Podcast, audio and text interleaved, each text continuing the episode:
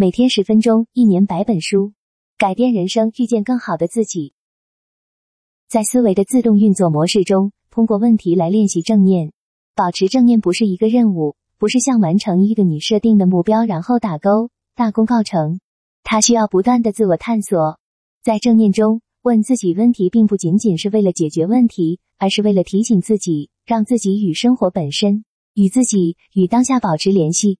这意味着你要带着问题思考问题，不断的意识到这些问题。尽管在脑海中思索问题会产生许多类似答案的想法，但主要的目标是倾听你的问题所唤起的想法。无论你的问题是现在让我不高兴的是什么，还是我的人生目标是什么，把自己想象成一个听众，观察和倾听自己的想法和感受，都会有帮助。值得庆幸的是，练习正念不需要特殊的环境或场合。你可以在任何时候进行。话虽然这么说，但许多人认为早晨是理想的练习时刻。早上安静平和，保持正念往往更容易，因为在这个时候，你你给自己思考和专注当下的空间。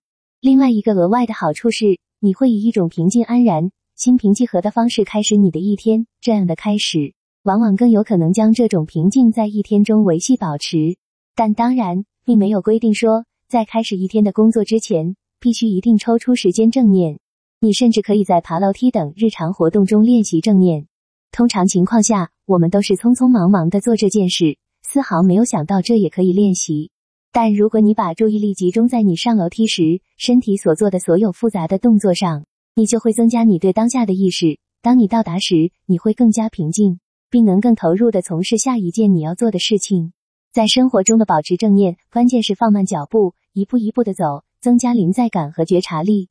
此时此刻，没有什么地方更需要你去，也没有什么时刻更需要你感受当下的一切，而不是牺牲当下去幻想未来或者缅怀过去。每天十分钟，一年百本书，改变人生，遇见更好的自己。